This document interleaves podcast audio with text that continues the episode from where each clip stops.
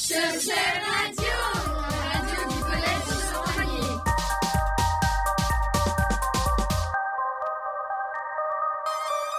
Bonjour à tous en direct de Cholsière Radio. Nous sommes à la Maison de la Négritude et des Droits de l'Homme, où nous avons le plaisir de recevoir Jean-François Chanet, recteur de notre académie. Bonjour monsieur le recteur, nous allons vous poser quelques questions. Êtes-vous d'accord? Bien sûr. Bonjour à toutes les deux. Pour commencer, quelques précisions. Quel est le rôle d'un recteur? Le rôle d'un recteur, c'est de diriger l'éducation nationale dans une région. Hein, la région qui était jusqu'à l'année dernière la Franche-Comté, l'Académie de Besançon, et donc dans la région aujourd'hui Bourgogne-Franche-Comté, il y a deux académies, l'Académie de Besançon et l'Académie de Dijon. Que connaissez-vous de Champagny? Eh bien, je connaissais Champagné pour être passé, euh, pour aller voir la chapelle de Le Corbusier à Ronchamp.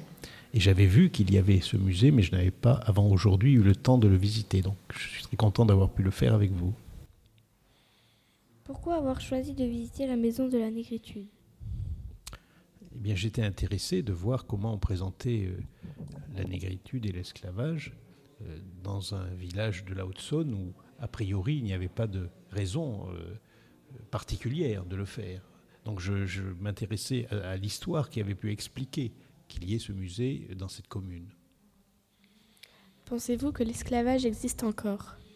Oui, bien sûr que l'esclavage existe encore sous des formes très diverses euh, et dans le monde entier.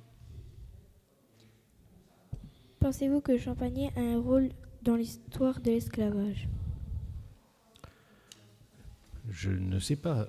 Je pense surtout que vous avez la chance d'avoir ici ce musée, qu'il faut le faire vivre, qu'il faut vous approprier et euh, que ça doit vous amener à réfléchir vous-même sur euh, cette histoire, l'histoire de l'esclavage, l'histoire des Noirs, l'histoire des droits de l'homme.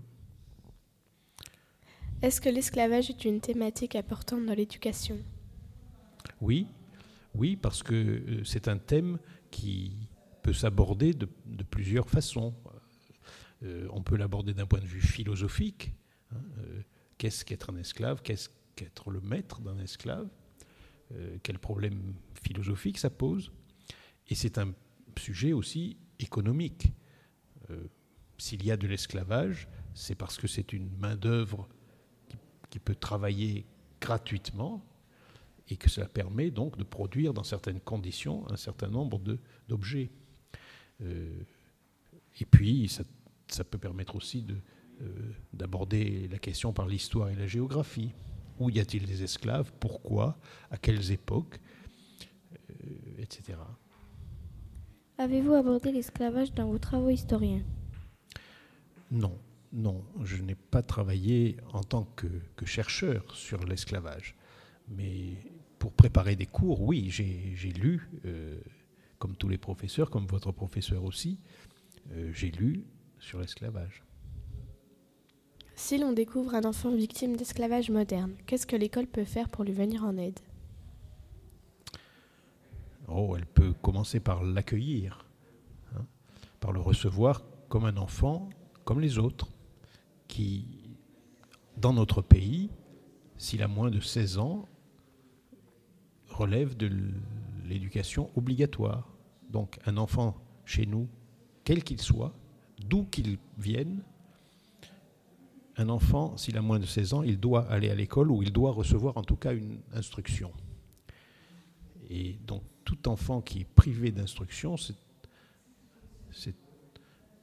se mettre. Ceux qui le privent d'instruction sont coupables. Ils n'appliquent pas la loi.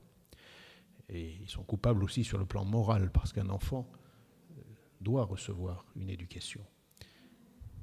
Et, donc le rôle de l'école, c'est, si possible, d'identifier, si on signale, si d'autres enfants ou les parents de ces enfants ont connaissance de cas d'enfants qui ne sont pas scolarisés et qui éventuellement sont utilisés comme force de travail, c'est de le signaler. Ensuite, le devoir de les accueillir. En quoi nous les jeunes sommes-nous concernés par l'esclavage?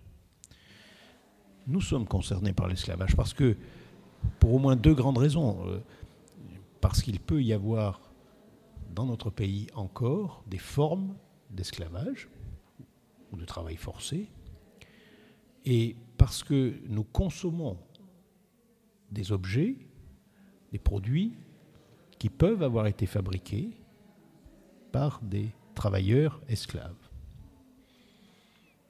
L'académie accueille des élèves étrangers. Est-ce que certains viennent de pays qui connaissent un esclavage? Oui, certainement. Et en tout cas, cette question est, est tout à fait juste. Euh, L'Académie accueille euh, des enfants qui, chez eux, là où ils sont nés, euh, n'ont pas nécessairement euh, pu être scolarisés dans des bonnes conditions. Et parfois ont connu la guerre ou, ou le travail précoce. Euh, donc nous avons à nous occuper aussi de ces enfants-là, effectivement, à les accueillir comme les autres. Pour terminer, au collège, nous réalisons des films qui sont projetés au cinéma Mêlés Salure. Est-ce que l'on peut vous inviter? Mais oui, bien volontiers. Merci d'avoir répondu à nos questions, monsieur le recteur. Au revoir, à bientôt sur Schulcher Air Radio. Merci à vous deux. Le dernier pays qui a aboli l'esclavage, Martine vous l'a dit aussi, c'est la Mauritanie en 1980. Ce qui veut dire qu'aujourd'hui, en théorie, il n'y a plus d'esclaves. C'est la théorie.